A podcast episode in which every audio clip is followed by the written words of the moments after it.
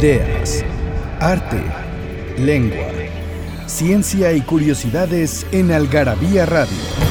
O lo que es lo mismo, una hora de palabras, biografías, inventos, historia, literatura, efemérides, música, letras, frases, cine, datos inútiles, entretenimiento y mucho más en esta dosis de algarabía lista para escucharse. Algarabía Radio. Porque todo tiene un comienzo, Inkipit. Nadie que hubiera visto a Catherine Morland en su infancia habría podido imaginar nunca que estaba llamada a ser una heroína. La abadía de Northanger, Jane Austen.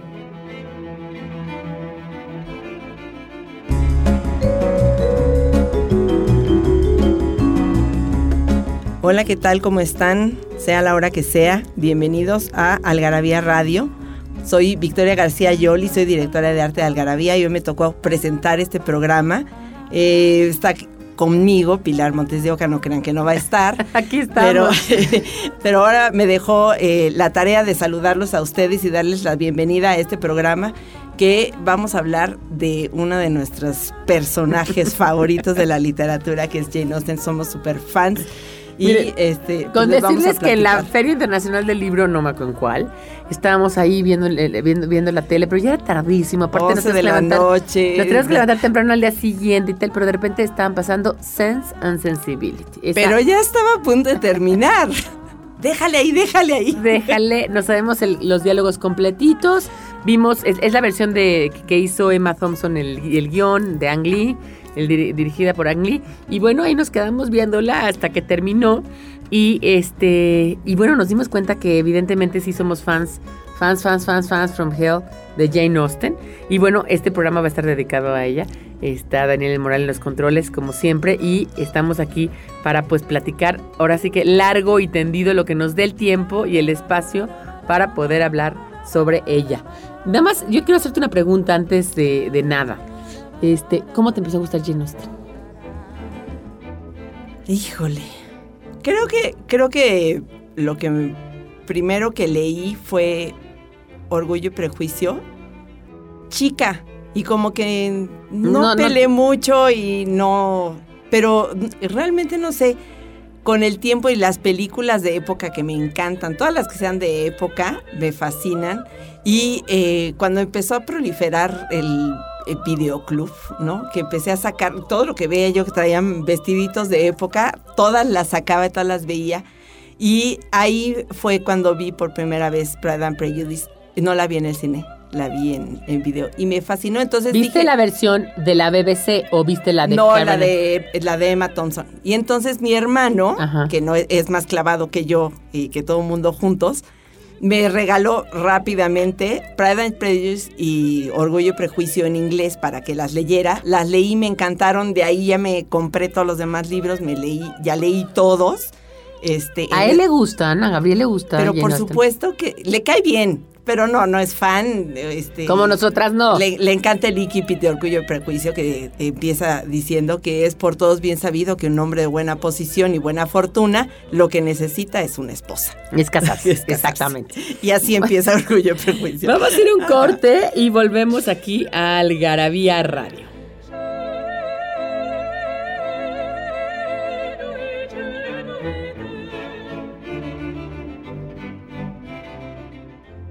Pasión por las palabras. Palabrafilia. Aliviarse.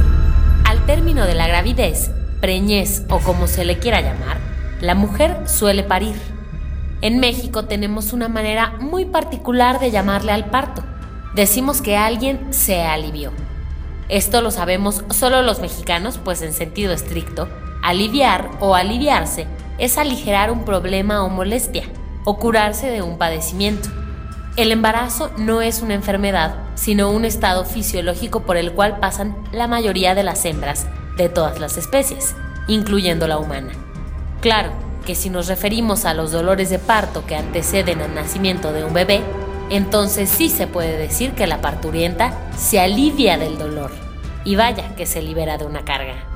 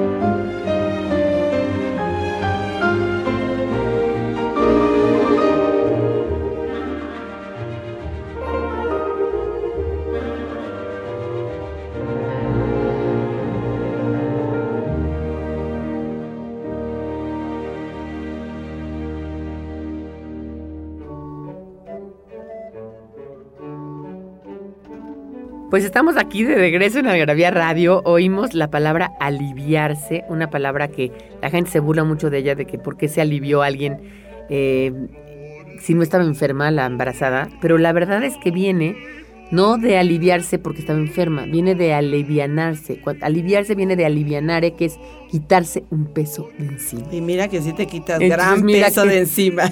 Que sí, en sentido estricto, la palabra aliviarse no está mal utilizada. Y además oímos Georgiana, que es el soundtrack de Orgullo y Prejuicio. De este Orgullo y Prejuicio, del que hay, dos películas de Orgullo y Prejuicio, hay que ponerlas muy en claro. Está la de Kieran Knightley, que es de 2000, si no me equivoco, es 2008. Y la anterior, que es con Colin Firth, que es la de la BBC. Ajá, pero es una miniserie, son seis episodios. Y pues dura como cuatro horas. exactamente, exactamente. Porque ahí sí ya los diálogos son tal, casi tal cual. Bueno, y hay otras versiones en películas más muchísimas, hay muchísimas. Hay muchísimas. De hecho, eh, según yo, la primera película que se hace de Jane Austen es de 1940 y tantos. Eh, y es Orgullo y Prejuicio. Exactamente.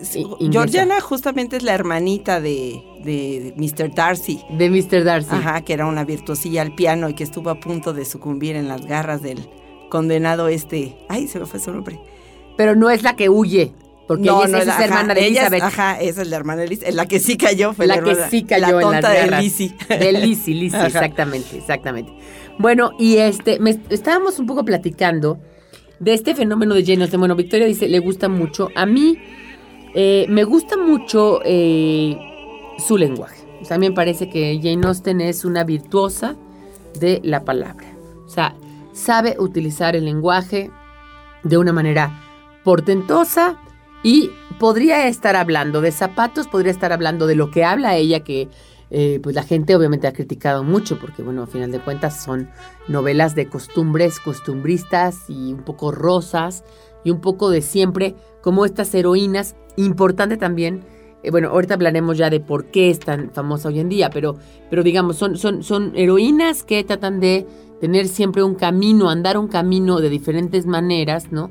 Muchas casándose, otras este, teniendo eh, enamorándose, consiguiendo matrimonio, etcétera, a través de diferentes versiones. Y em, no importa si habla de ellas, no importa si habla de otra cosa, para mí Jane Austen en el lenguaje es una verdaderamente virtud. O sea, es esa frase que ahorita se las vamos a leer en inglés, van a ver qué, qué manera de utilizar el lenguaje de manera, digamos, a mí me parece que de manera magistral.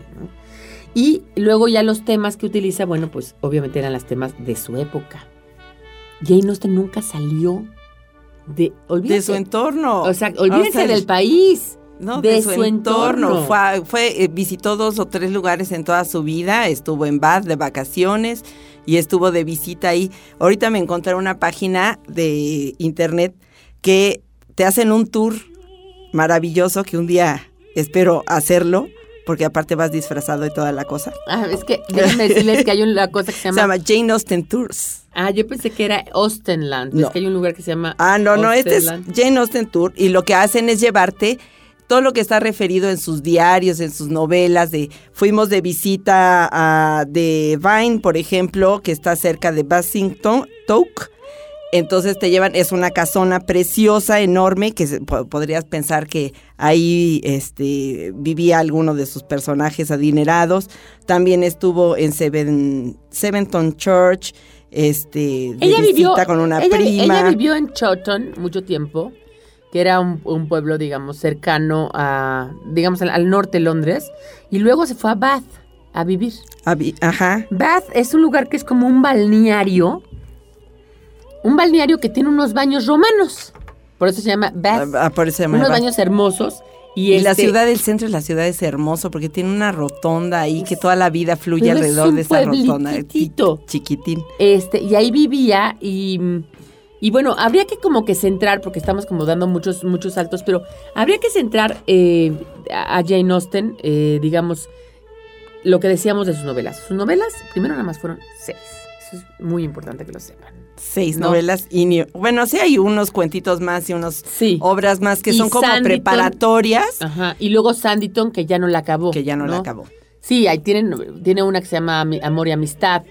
¿no? Ese- como- Esa es una recopilación de todos sus trabajos preparatorios que hacía. Sí. Pa- al parecer, bueno, cuentan que escribía eh, para entretener a los hermanos, a la hermana, les, les contaba cuentos y escribí, lo que escribía era lo que los ley- les leía y a final de cuentas fueron trabajos preparatorios Bueno. para sus novelas. A ver, entonces vamos a empezar por su vida. A ver, ella nace en una familia, eh, eh, lo que se llama la clase media terrateniente.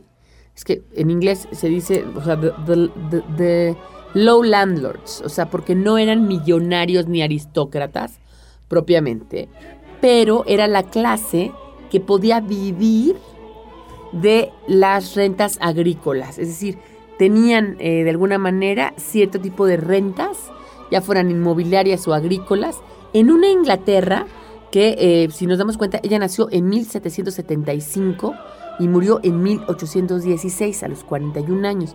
Entonces, si se dan cuenta, ella era de una Inglaterra que es una Inglaterra eh, terminando el siglo de las luces, empezando el siglo XIX, eh, pre-romántica, una Inglaterra de la regencia, además. Fue una época en donde se declaró loco a este, Al famoso Jorge III y eh, el príncipe regente, eh, que era joven y además se, se, se, se echaba de ver que era un tipo pues bastante libertino, que le gustaban las fiestas, que le gustaba la bebida, tal y tal, estuvo en la regencia. Entonces fue una época en donde la Inglaterra pues todavía se veía una Inglaterra eh, agrícola, una Inglaterra que vivía de eso, pero que tenía una clase social muy, muy establecida, ¿no? Muy acomodada, que tampoco era la clase de la corte, pero tampoco era la gente que tenía que trabajar para vivir. Exactamente. Y era mal visto trabajar para vivir estando, perteneciendo a ese nivel. A ese estrato. a ese sí. estrato.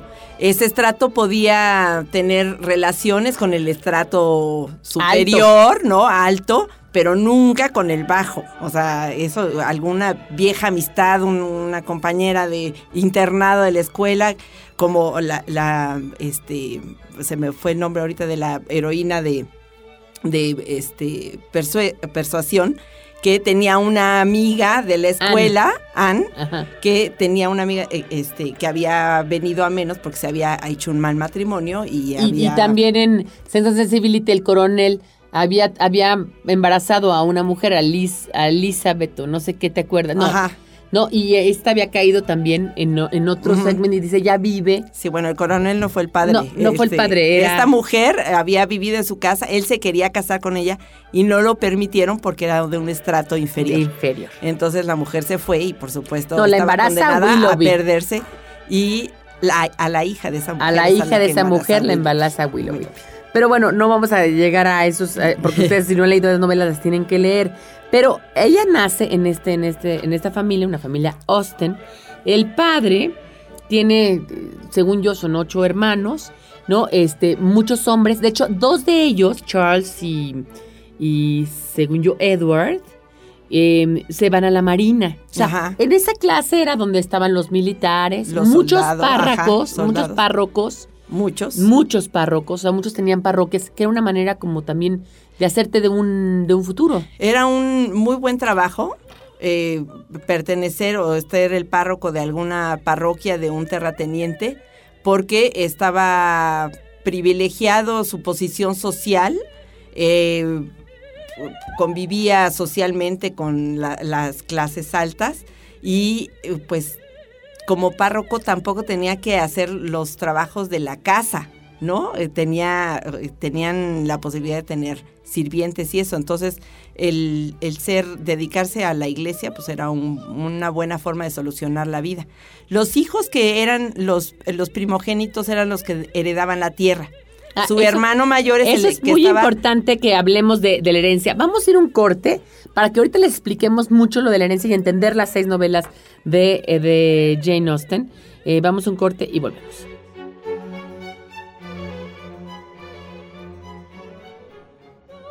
Datos inútiles, numeralias, frases y explicaciones que nadie te había dado en Algarabía Libros.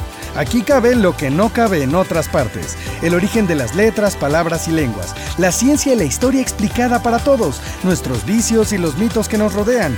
Encuéntranos en redes sociales como Algarabía Libros. Frases que hicieron historia.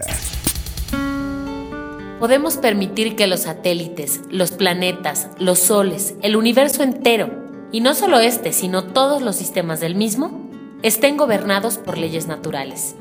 Pero si se trata de vida, aún del insecto más pequeño, entonces queremos creer que ha sido creado de una sola vez, en un acto especial. Charles Darwin.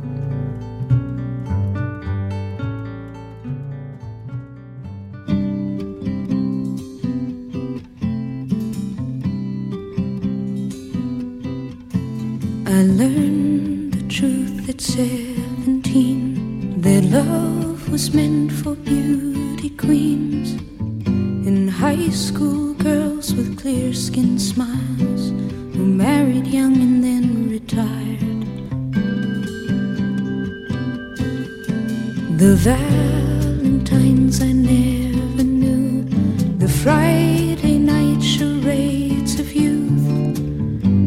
spent on one more beautiful.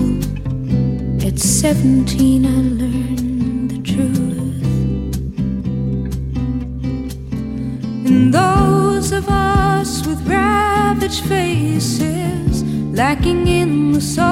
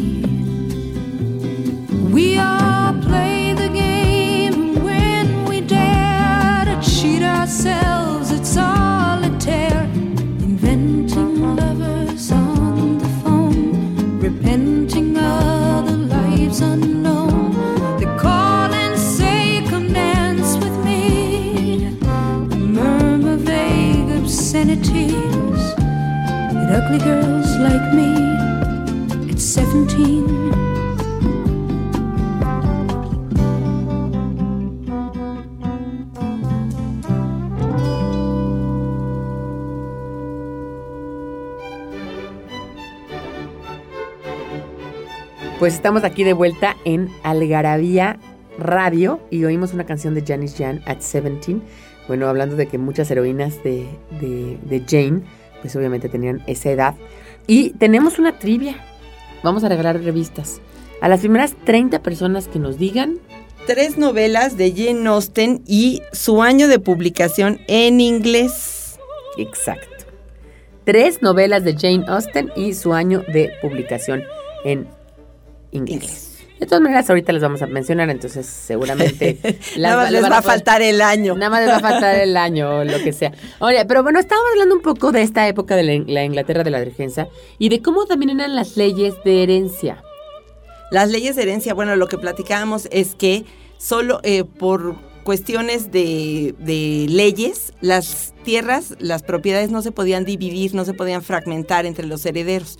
Por lo tanto, siempre el heredero hombre, que es el que estaba encargado de trabajar la tierra, era el primogénito, era el que recibía el, la parcela o el- la tierra o la completita. tierra, o la hacienda, o la, finca, hacienda, lo que eh, sea. completita y los otros hermanos de esa familia tenían que buscar la forma de sobrevivir por sus propios medios, a menos que eh, este hermano fuera lo suficientemente generoso y los hiciera vivir y trabajar, pero pues él siempre iba a ser el dueño absoluto y su primogénito, por lo tanto, era también el heredero, los hermanos nunca iban a heredar al hermano y, y- las mujeres, las mujeres se tenían que casar forzosamente porque si no, no iban a tener de qué vivir. Y como era mal visto trabajar, porque si no, no pertenecías ya trabajando, ser de la clase trabajadora, pues te hacía, te eliminaba inmediatamente de esa clase que está, de ese estrato Sí, social. no, eso de que yo voy y voy a hacer mis quehaceres y voy a lavar, a- o sea, no, Ajá, bueno, no, o voy a no. abordar para, para, Para vivir. vivir. No, no, no. Por más que fueran tareas sencillas o que pudieran hacer en la casa, tenían que quedarse.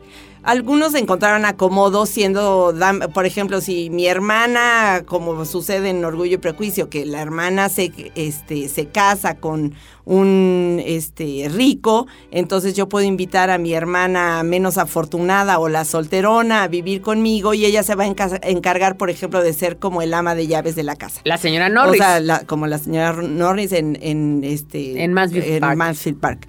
Pero eh, todas las, todo, de todos modos, lo mejor era encontrar un matrimonio. Todas las hijas, eh, lo, lo ideal era que tuvieran una, una dote, una herencia, para eh, que con eso podían, pudieran lograr un mejor matrimonio. Mientras menos dinero tenían en su dote, entonces eh, estaban en, en menor posibilidad de lograr un buen matrimonio, porque eh, también los adinerados pues, buscaban casarse y, hacer crecer las fortunas dote, con eh, chicas que tuvieran dotes- Rentas, como rentas decían ellos. muchísimo más grandes, ¿no? Y de hecho, las, bueno, de hecho, a ver, las mujeres, aunque fueran primogénitas, no heredaban. No heredaban muy bajo- importante. Entonces, ahí, si no había, por- como en la familia de, Orgu- de Orgullo y Prejuicio, son puras mujeres. Y la máxima preocupación de la mamá era a ver cómo saco a cinco. Y eh, porque el, el pariente hombre más cercano era un primo, que era un párroco insoportable, de este, que iba a heredar la tierra. Insufrible. Y así es como también estas niñas iban a quedar sin ningún... Y te- e- ellas sí tenían una dote pequeña, pero tenían algo. No como las de Orgullo y Prejuicio, que tenían 500 libras para vivir al año las la mamá y las tres hijas. O sea, no tenían No, las de Sense and nada. Sensibility. Esas, las de Sense Sensibility. Sí. Esas no tenían nada. No, porque y ellas además... no tenían dote. Y es muy interesante cómo Jane Austen plantea este asunto del dinero. De hecho, se le ha criticado muchísimo, que dicen que es muy materialista. Pero es que entendamos ese momento de la mujer. Yo creo que al contrario, yo creo que es feminista. En el sentido de ver a la mujer como un ente que toma decisiones con los pocos recursos que tiene. Es decir, yo puedo tomar ahorita una decisión y Victoria, y la estamos aquí platicando y todas las que se nos están oyendo, y decidimos trabajar o no trabajar, en qué comprarnos un coche, viajar, no viajar. O sea, decidimos nuestra vida porque trabajamos y somos autónomas. Pero en ese entonces piensen, una mujer que no podía ser autónoma porque era mal visto que fuera autónoma, no podía vivir. Bueno, Jane Austen incluso, sus novelas las publicó bajo el nombre de A Lady, porque no se podía ver que el dinero entrara fácilmente. Ella vivió, de, bueno, no es que vivió, le entró dinero a la casa, a su familia, de sus novelas, porque fueron muy bien recibidas. El príncipe regente las leía. Exactamente. Porque, como les digo, esa clase se codeaba con la nobleza. Pero incluso lo- hay dos personajes de Jane Austen que se quejan que no se pueden mantener. Ella se queja, la heroína se queja. Tú eh, le- eh, le dice en Orgullo y Prejuicio, le di- este, dice, tú puedes elegir tu profesión. Yo estoy condenada a lo que la vida me entregue, porque no puedo elegir profesión y no puedo trabajar. Y ¿Eso también, se lo dice quién? eso se lo dice Lizzie. en Mansfield Park, también Anne se queja de que está supeditada a lo que pida la, a, a lo que decida la familia, porque no puede, no puede elegir profesión y no en puede Mansfield trabajar. Park, en Park, porque ella viene además de, una, de la familia que había caído Ella como es la entenada, pobreza. ajá. Entonces ella es una entenada en la familia de ricos. Entonces, bueno, pues ma- con mayor razón. Entonces, bueno, este lleno se nace en esa familia, es una familia acomodada. Este, los hermanos, como les digo, muchos eran marineros, muchos fueron también párrocos. Y ella tiene una hermana que se llama Cassandra, que es la hermana que le sigue, que le lleva cinco, cuatro años. Y luego ella es la más pequeña. Y eh, nunca se casa. No era, no era muy agraciada físicamente, yo creo que no era muy guapa. Nada más hay un retrato de ella Ajá. que evidentemente se ha estilizado y se ha llevado porque vamos a hablar en el próximo segmento de por qué tan tanta fascinación con Jane Austen y este vamos a un corte y volvemos para seguirles platicando de esta mujer y de sus obras. En Algarabía Shop nos hicimos de palabras y se las pusimos a todo lo que pudimos. Ven y encuentra objetos únicos y novedosos llenos de frases y palabras, todos hechos por los creadores de Algarabía y El Chingonario. Conoce nuestros productos y sucursales en algarabíashop.com. Estás escuchando Algarabía Radio. ¿Tienes algo que decir? Encuéntranos en Twitter como arroba algarabía y en Facebook como revista algarabía.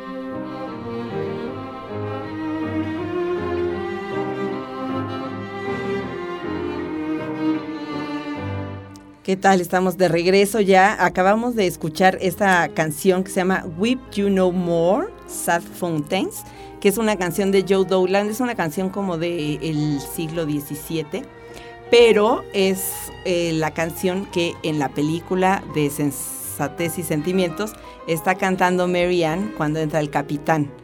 Y eh, la ve, la El oye. coronel. El coronel. eh, y este, tú ves en la mirada de este de, la situación que ahí pierde y se enamora totalmente de ella. Pero es una canción muy bonita, pues una canción antigua, muy Además, es una que- canción. Ajá, es una con canción. lyrics, que es muy Ajá, importante.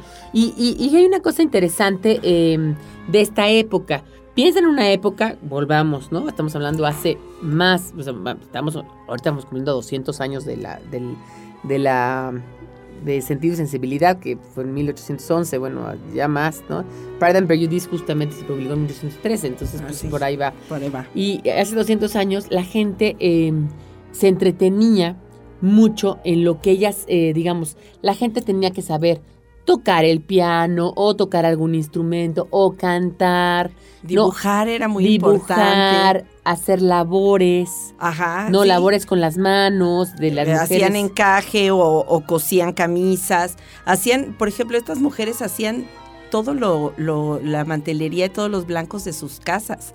Cuando se iban, ajá, cuando se iban a casar, ¿no? Hacer el ajuar. Hacer el ajuar, tenían que hacer las sábanas, los manteles, servilletas, todo trapo que se fuera a necesitar. Sí, no, ahí no se iba de shopping a comprar las cosas. Y, por ejemplo, se tejían, hacían encaje de como tipo Bruselas, hacían encaje y, y era eh, con lo que adornaban sus propios vestidos, a- arreglaban sus propios sombreros, o sea, mano sobre mano no estaban porque estaba, era muy mal visto. O sea, las, las chicas, y Jane, eh, si cuando lees las novelas te das cuenta que condena a las chicas frívolas que no tienen una labor en bueno, sus manos. Lucy ¿eh? Steele, por Ajá, ejemplo, sí. es muy mal vista, ¿no? Porque aparte que es trepadora, Ajá, sí. No, que eso siempre, siempre está, siempre hay una en sus novelas muy con- condenada. Les voy a decir las novelas que son, eh, ella, ella, como dice Victoria, había escrito varias cosas antes. De hecho, Orgullo y Prejuicio ya lo tenía como algún tipo de sketch eh, antes, eh, pero se publica en 1811, cuando ella ya tenía 36 años, Sentido y Sensibilidad, ¿no? Que es la primera. Que es la primera. La primera, que bueno, yo creo que más bien que sentido no es sentido, es No, es como sensatez. Sensatez. Sí, Ajá, y, y sentimiento, ajá. sentimientos, ¿no? Eh, Pride and Prejudice, Orgullo y Prejuicio se, se publica en el 13.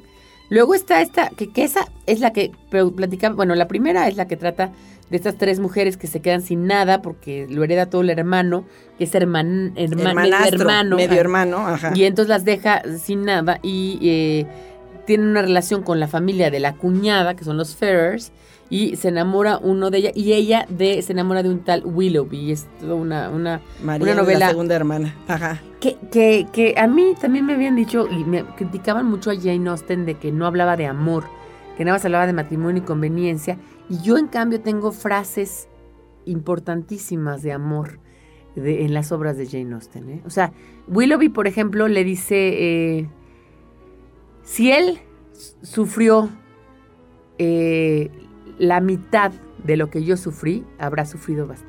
Ahora, exactamente. ¿No? Por ejemplo. No, bueno, y, eh, eh, y la misma Mary Ann pone a leer al pobre de Edward Ferrars en este unos sonetos de Shakespeare y el otro pobre turbado, tímido como era no le sale y ella lo reclama que le falta pasión, que le falta enjundia, que eso es de amor, que lo tiene que expresar, ¿no? Claro que sí. Claro.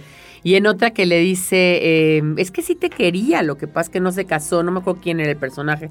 No se casó contigo porque, bueno, no le, no le convenía, o sea, tenía que buscar, ellos también tenían que buscar su futuro, muchos de ellos si no tenían que heredar, pues tenían que buscar una mujer que sí hubiera heredado. Ajá, sí. A veces se juntaban un poco el, el- el hambre con las ganas de comer, es decir, por un lado la nobleza o la buena familia, con el otro lado la riqueza, ¿no? Y entonces se juntaban. Y le dice, no, se tuvo que casar por, por interés, o sea, por, por, por, por la lana. Y le dice ella, le dice, sí te quería. Y le dice ella, sí, but not enough, not enough. Pero no es suficiente. no, es lo suficiente, ¿no?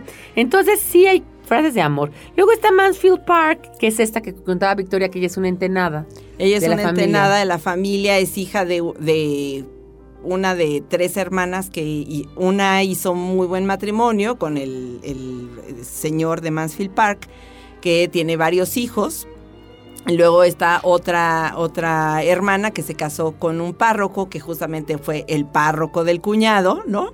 Sí. de Mansfield Park, que es este y después esta niña eh, la- es que es hija de la que se casó por amor.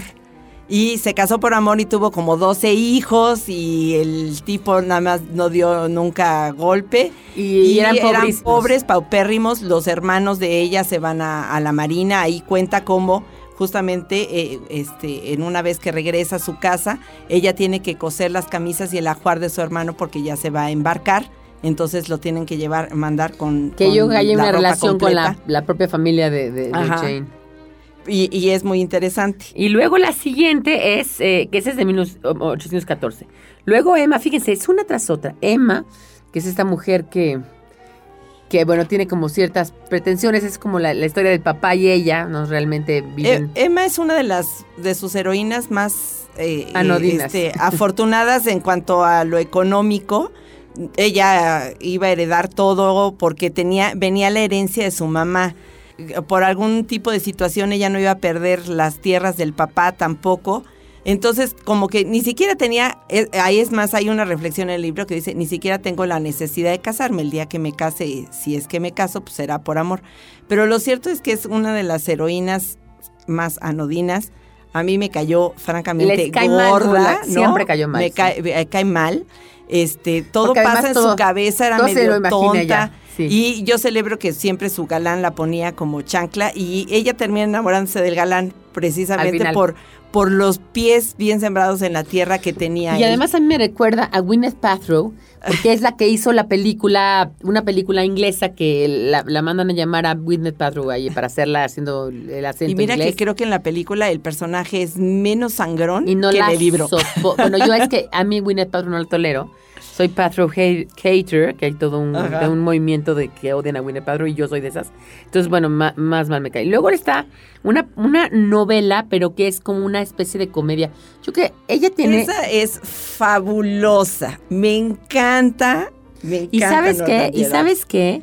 Yo creo que Jane Austen, ya estamos como un poco rescatándola, ¿no? Una, su lenguaje, como les dije, el uso del, del- del inglés. Y segundo, su sentido del humor. Su sentido del humor. Es que esta de Norton Jeremy es una burla justamente a todo. Hace muchas reflexiones. Su personaje lee novelas. Y leía novelas, ya es misma se, como que se autocritica y llega un punto donde nos habla a los espectadores, de- dirán que el autor aquí se está contradiciendo, pero no, está bien leer, este, no todo tiene que ser historia y, y filosofía, pues también la gente lee y ahí está leyendo este Udolfo, ¿no? Los este Udolfo, sí. y eso, eso tiene eh, eh, colmada la cabeza de una niña de 18 años, además, pues, no era, no era más grande la, la, la protagonista. Catherine, Catherine. Catherine. Y se imagina un montón de cosas. Y cuando llega, la mejor escena de, creo que de todas, y la tengo grabada, la he leído solo una vez, me fascinó. Que eh, llega a Norton Jerabi y es una casona, imagínate, había sido una abadía y techos grandes y hacía frío y no sé qué.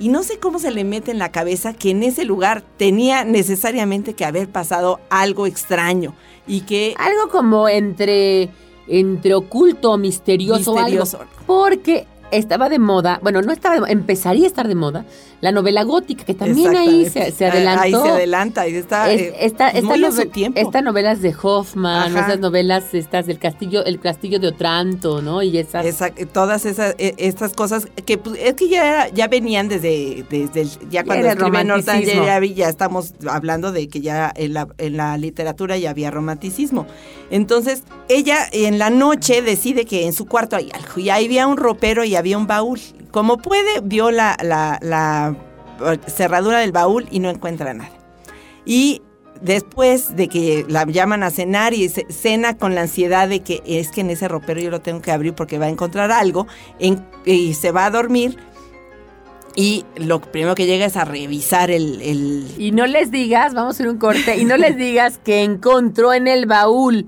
porque es realmente una novela gótica. Vamos a un corte y volvemos aquí al Garabía Radio.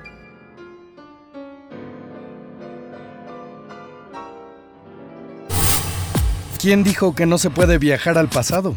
Algarabía para recordar. De nuestro ronco pecho a la mexicana. Se me hace. Esta frase anuncia una corazonada, un presentimiento o algo de lo que estamos casi seguros, pero que no sabemos a ciencia cierta.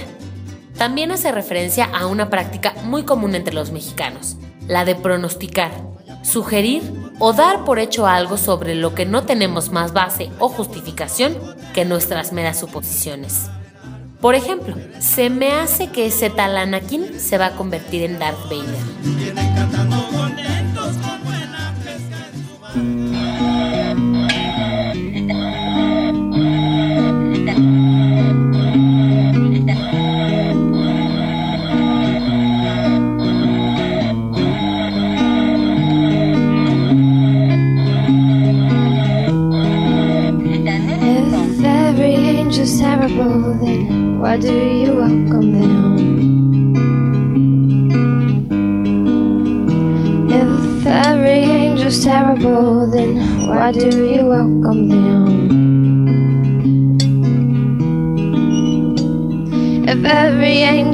Then why do you walk on them? You said you'll provide the bird bath if I provide the skin. Now bathe on in the moonlight, I'm to tremble like a kitten.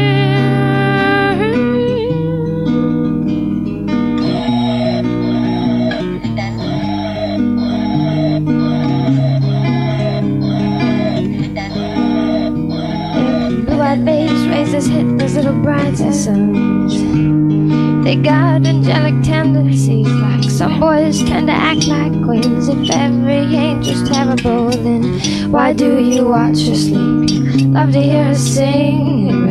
Purple eyes like rings, and the flowers have no scent, and the child been miscarried.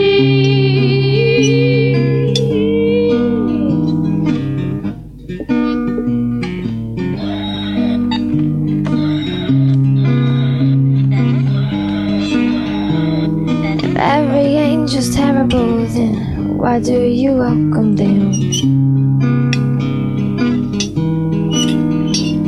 If every angel's terrible, then why do you welcome them? If every angel's terrible, then why do you welcome them? You said you'll provide the if I provide the skin. Then bathe on in the moonlight, I'm to tremble like a kitten.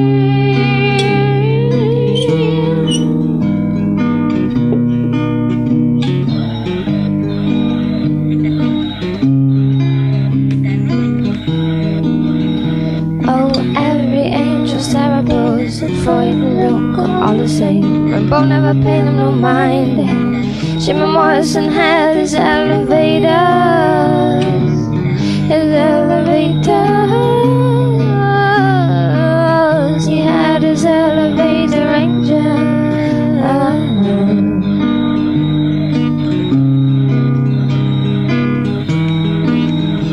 And if every angel's terrible, why do you hide inside her? Like a child in a skirt, the supermarket's loud and bright. And bow it down, she feel warm tonight? Bow it down, she feel warm tonight? Bow it down, she feel warm tonight?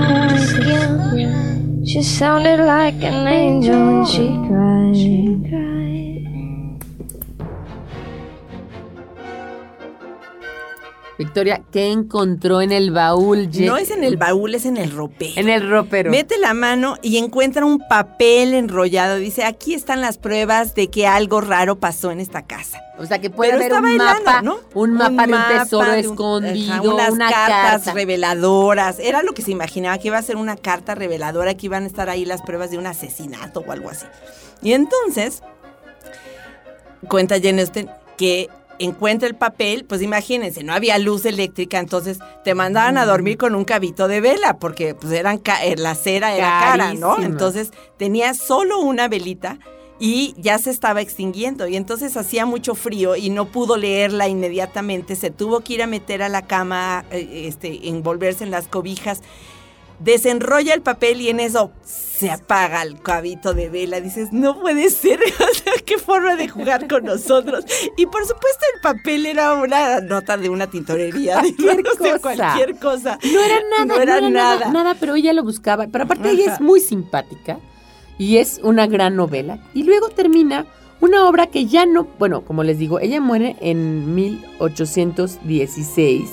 De hecho, la Abadía de Northanger pues ya se publica después. De, de manera humor póstuma. ajá. póstuma y Persuasión también, que es también del 18 y ya se dieron cuenta su familia. De hecho, yo acabo de leer un libro que se llama eh, Jane Austen a Memoir, Ajá. que es un libro escrito por el hijo del, del más del más grande de sus hermanos, que es Charles.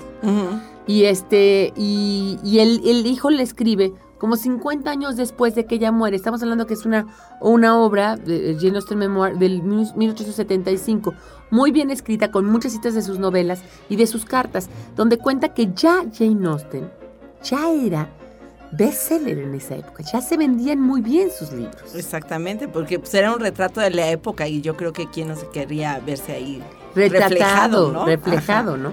Y este, y esa es la última persuasión, y un poco cuéntanos de qué va. Persuasión, pues esta es una pareja que se había conocido mucho tiempo antes y habían estado enamorados y él no tenía fortuna y le convencen de que no debe casarse con él y ella pues sigue los consejos de, de- era huérfana de madre de una amiga de la familia que era una señora muy centrada, muy ecuánime y pues decide no casarse, pero por cosas del destino, pues regresa a su entorno y él regresa después de haber estado ocho años en la Marina, guapo, con dinero, exitoso y soltero. Y cuando regresa empiezan a socializar por cosas del- de, de- de las vecindades y del pueblo, pero al parecer él pretendía a otra niña y entonces esto se trata de celos, de que ella moría de celos pero se mantenía perfectamente callada, ¿no? Hacen unos viajes y, unas excursiones y tú ves como él como que la ignora todo el tiempo y que está medio ardido y pues sí la saluda cortésmente, pero no le hace caso alguno y va sufriendo con esta pobre mujer que dices, maldito mendigo, ni la voltea a ver. Pero también te describe una escena muy buena donde están compartiendo en una habitación porque estaban en bad, estaba lloviendo y que él, mientras todos platicaban, él afanosamente escribía, escribía, escribía. Entonces empiezan a ir los personajes y ya nada más quedaba ella con él que estaba terminando de cerrar la carta y en el momento que se va, le dice, la carta es para ti. Y agarra el sombrero y se va.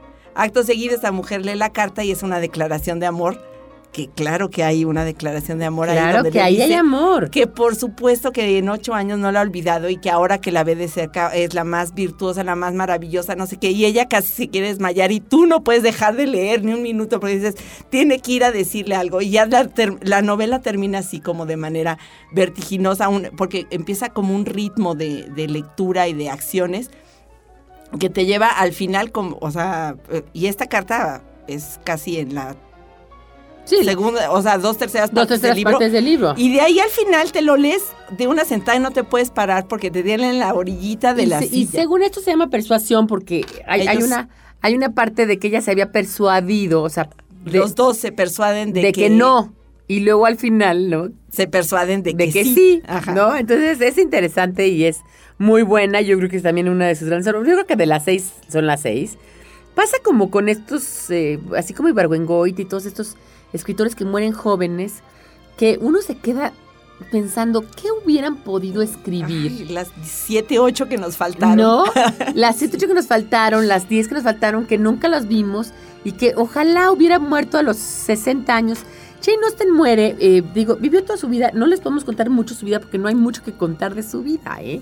Su vida fue así, vivió primero en, en este lugar que se llama Chawton, Chawton, se escribe con W, este, cerca de Londres, que es un pueblo, el papá tenía ahí tierras y luego el papá lo, se va a vivir a Bath y compra otra, otro, otro- otro- otra finca, otro lugar y este, ya no van todos los hermanos ahí, ya van menos. No, porque ya había casados. El Ya hermano mayor, casados. justamente de Charles, tenía unas hijas y era con las que más convivía Jane, sus, sus tres sobrinas. sus sobrinas. Ajá. Y todos los sobrinos lo querían, porque también los hijos de Charles y todos los hijos de- la querían. Este, Cassandra tampoco se casa, nunca. Tampoco. Y tenía una sobrina, Cassandra, fíjate. Y tenía o también otra sobrina Cassandra. Y se escribe, porque es la madre, la madre se llama, se llama Cassandra.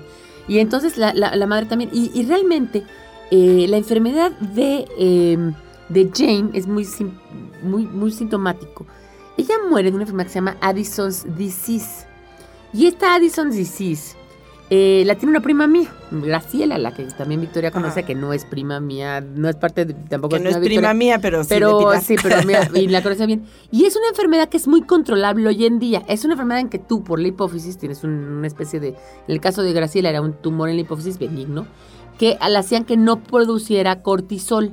Ujú. Cortisol tú lo necesitas como produces el Eutirox que nosotros tomamos, nosotros no tenemos, yo no tengo tiroides, Victoria tiene baja, y tomamos Eutirox también ella. Y tienes que tomar una dosis muy bajita de cortisona. Ajá. Y con eso te controlas muy, muy bien. No quiere decir que perfecto como con la tiroides, que a veces pero muy bien. Pero en el caso de ella, parece ser, ¿eh? todo lo que estudian, lo que han visto de sus cartas y todo, que era el Addison, porque ella empezó a tener no, o sea, se le complicó con la tiroides, empezó a no tener ánimos y no se podía ni parar, porque de verdad, este, no estamos para contarles esto y no es el tema, ya hablaremos algún día, pero cuando uno está enferma de la tiroides, de veras, llega un momento en que te Es un apagas. cansancio O sea, que te, apa- atroz. te apagas y es atroz. Exacto, la palabra es atroz. O sea, de verdad te apagas. Entonces ella, eso junto con el cortisol, que el cortisol hace que tengas reacciones. El cortisol, la cuenta que nos servía cuando éramos cazadores y corríamos a- a- huyendo de la bestia, ¿no? O jalábamos una espada para matar al, al- al- al- al bisonte. Bueno, pues como no tienes eso, te vuelves como lánguida y des- dice en las últimas cartas ella que ya no se puede levantar de la cama, que ya cada vez tiene menos ánimos y tal, y muere pues realmente como, como con falta de tiroides. Imagínense sin esos medicamentos, sin nada, de un paro de un paro De cardíaco. paro cardíaco, pues sí, ya. porque ya su corazón pues ya natural, bueno. por 41 años. Entonces, ¿qué te quedas pensando es qué cosas podría haber escrito? Porque fíjate que su, su última novela, la que está escribiendo, pintaba muy bien. Pintaba una novela como, porque les digo que tiene un sentido del humor increíble. Se llama Sanditon y Sanditon es un pueblito ahí al este en Bristol. Bristol Ajá. está pegadito allá, digamos, a la parte arriba de Cornwall, ¿no? Este, a la parte, digamos, si ustedes ven el mapa de Inglaterra, pues de su lado izquierdo, ahí en, en una de las, de las. Y entonces era un, un pueblito donde vivía una señora que decía que, este, que, que ella iba a tener una como casa de huéspedes, iba a invitar ahí a la gente, ahí a Sanditon, porque en Sanditon era muy bueno el clima. Muy bueno el clima, digamos entre comillas, imagínense Ajá, ustedes sí. el clima de allá, al norte de Londres además. Pero bueno, ahí que y que además que cualquier persona que fuera suficientemente eh, de buen acomodo tenía que pasar seis semanas de su vida al año en la playa. Ajá. No necesariamente para meterse al mar, aunque no se metieran al mar. El aire de la playa, el no sé qué, les El buen iba, clima les el- iba a les sentar. iba a sentar y les iba a subir las pulmones. Entonces, lo, todo lo que iba a pasar en, esa, en ese lugar era como las intrigas que se daban en Ajá, esa sí. casa. Bueno, yo me muero de ganas de pensar qué hubiera pasado con ¿Qué esa novela. Pues, que, pues, mira, hay oímos. autores hoy en día, hay una, hay una mujer que este escribió, ahorita les digo la- el, el autor, este, bueno, la autora, que escribió una como, como este secuela de Orgullo y Prejuicio que se llama Lo- Longbourn. Longbourn es la casa donde vivían los, Los, los, Bennet. los Bennett. Y esta novela son los o sea, se trata de los personajes que viven en esa casa, que no son las heroínas de Jane Austen, sino los criados. Y resulta que había un- este, varios criados, hay hasta un árbol ahí como genealógico, quién era la doncella de quién, etcétera. Y hay un James y una Anne o algo así, que son los personajes principales y que son pareja, están enamorados, y que viven todo su romance al margen de la eh, de los romances y las vidas amorosas de las personajes Bueno. eh, este, maravillosos de, de, de las, de las Bennett, ¿no? Bueno, pues vamos a ir a un corte y ahora hablemos también de eso que está hablando Victoria, de todos estos remakes, de todas estas cosas que se han hecho, todo el cine que tiene Jane Austen. Y terminamos este programa con esta última intervención, así que no se vayan.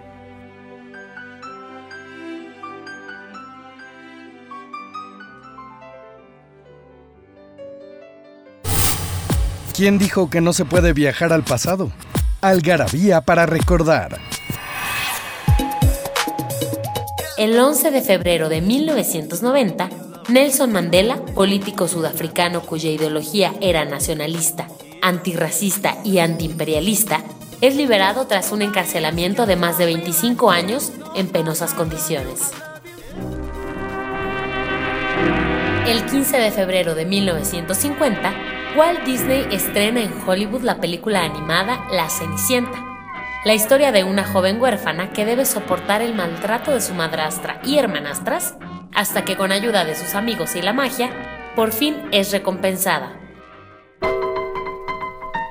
El 28 de febrero de 1935, Wallace Carothers crea el nylon, un polímero artificial que pertenece al grupo de las poliamidas.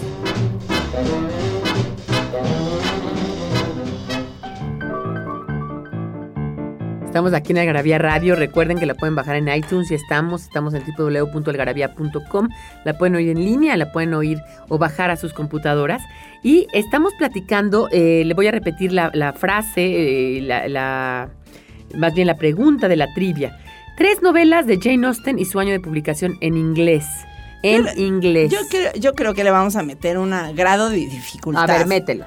Sí, vamos a poner, o sea, la- tres novelas con sus tres heroínas, los tres galanes y la fecha. Estoy de acuerdo. Porque ya les dijimos Tres las novelas. novelas que ya se las dijimos, porque ya les dijimos. Y ya dijimos las fechas también. Orgullo y Prejuicio, Massive Park, La Bella de Nor- Northanger, Persuasión y, este, y Emma. Y Los nombres de las heroínas y de los galanes de cada heroína. de cada heroína. ¿Ok? Y ya. Y está facilísimo y casi casi le estamos regalando. Pero bueno, ¿a qué se deberá? Yo tengo ahí mi teoría.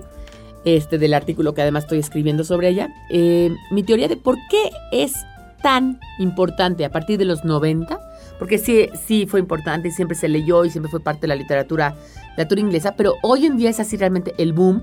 ¿Tú encontraste cuántos sitios? Ahorita en Facebook encontré por lo menos eh, treinta y tantos sitios de Jane Austen, de club de lectura de Jane Austen, pero en internet encontré más de 300 páginas que tienen que ver con Jane Austen. ¿Verdad que hay una que se llama What Jane Saw? Lo que Jane vio. Ah, esa es una página padrísima. Fíjate que en la biografía de Jane Austen, en sus, está, o en las cartas, está reportada una exposición a la que asistió. Y entonces... No eh, salía mucho, ¿eh? No salía mucho. La- eh, en la historia y en, lo- en los este, documentos históricos, pues encontraron el catálogo y en el catálogo pues está cada uno de los cuadros que vio y recrearon en una página de internet que se llama What Jane Saw la exposición. Y entonces están colgados los cuadros conforme estaba toda la documentación de la museografía y tú puedes acercarte ahí a ver cada uno de los cuadros, te Ay, ponen un mapa de la sala y te dice eh, cada uno de los cuadros que vio. De hecho, aquí tengo, tengo Y unas bueno, y les voy a decir que además hay películas, ya no les dije todas las películas, pero bueno, las vamos a subir a internet para que las vean. Todas las películas que se han hecho de sus obras. Y cada vez va a haber más. Y además hay películas, bueno, hay una, hay una película que se llama, claro, The Jane Austen Bu- eh, este book, book Club, este Book Club, que es justamente esa gente que se reúne a, a le- a- a leer las, las, las obras, de Jane y lo que les va pasando les en va su pasando vida. en su vida. Y- Becoming Jane, que es muy, Becoming bonita. que es como ella se hace. Ajá, como, como eh, todo lo que pasó antes de que se dedicara a escribir. a que se dedicara Ajá. a escribir y, cómo se enamoró quedarse soltera. soltera, ¿no? Porque ella nada más se enamoró de un cuate y, y no, no Pues tuvo no tenía fortuna, ¿no? Iban- y se no le fue. iban a hacer. Y mejor él dijo que, Ajá. ella dijo que mejor no. Y este, y después, eh, eh, todo este boom, que además hay, incluso hay un lugar que se llama Austenland, que pues todavía no lo hacen, pero ya hay una película sobre él, que es una como Disneyland, pero de Austen, ¿no? De, de Jane Austen. Y yo creo, a ver, a ver si tú estás de acuerdo con mi teoría. Mi teoría es, Jane Austen es, primero, el símbolo de una época ya pasada, y siempre tenemos este rollo de tiempo, tiempo pasado fue mejor. Ajá. Y acordarnos del pasado y en lugar de vivir en el presente, que el presente es realmente distópico, es mejor. Entonces, esa es la primera razón por la cual cualquier autor antiguo como Charles Dickens siguen haciendo sus obras, etc. Segundo, es mujer. Y este Es y mujer, este- y eso es, en esta época, en esta época eso rescatar a todas las mujeres que destacaron en una época donde no destacaban cuando no destacaban las mujeres. Entonces ahí está en Sofonisba y ahí está hasta Frida Kahlo y ahí están todas, que aunque ni era tan buena pintora, pero entonces está rescatando. Entonces se rescatan esas mujeres. Tercero, eh, el sentido del humor y el lenguaje que, del que ya hablé, que se rescatan muchísimo. Y cuarto, esta idea de que las sus mujeres, su- o sea, no solamente ella es mujer, sino sus protagonistas son mujeres. ¿No? También. Entonces eso ayuda muchísimo. eso ayuda muchísimo. Porque ella podría haber sido mujer, pero hablar de hombres, ¿no? O hablar de otras cosas. O George Sand misma, Ajá, no, pero hablaba de otras cosas. Pero esta mujer habla de mujeres. habla de mujeres y yo creo que es tan cotidiano y, o sea, tan costumbrista que refleja la- el modo de esa época, pero de alguna forma refleja todavía lo que nos inculcan en la cabeza de, de, de encontrar el amor y casarnos y ser felices para siempre. Y, que todavía ese hoy en día cuento, y, existe. Pues ahí está, y te emociona de ver que ay, se casó muy feliz y muy contenta. Dices, qué lindo y no sé qué. Y de alguna manera, yo creo que, pues, como todas las mujeres, tenemos eso en la cabeza. No sé por qué, y ya deberíamos de quitarnos, porque si no sufrimos demasiado, pero no, y además porque no es cierto. está allí, está allí, esa, esa promesa y ese condicionamiento de nuestras vidas. Y por eso lo encontramos interesante. Pues si no lo encontramos en nosotras, verlo en una, en una película, en una novela.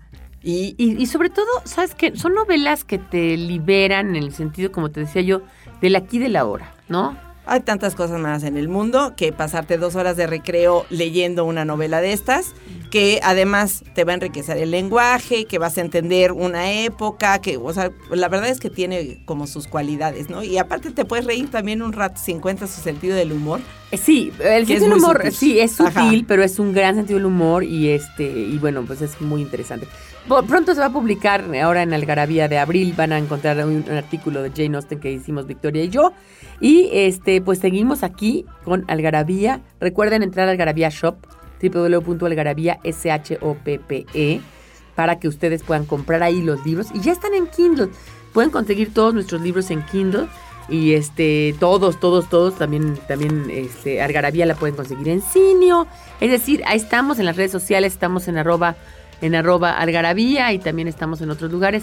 Hablaremos más de Jane Austen, Minarista Huachenzo, muchos, muchas cosas. No sé si puedes encontrar la primera frase, nena, si por ahí la tienes, la primera frase de Pride and Prejudice en inglés, porque es increíble la frase en inglés. Híjole. Is whatever, es, es, es de todos conocido, no sé qué. Bueno, si no se las debemos Se, la- se la- se las ponemos ahí en el, en el en la página En de, la página de- de de Algarabía.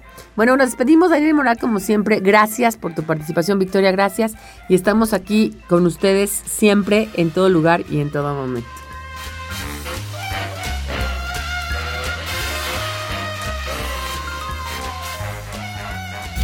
Datos para romper el hielo con el doctor Ian Q. Carrington.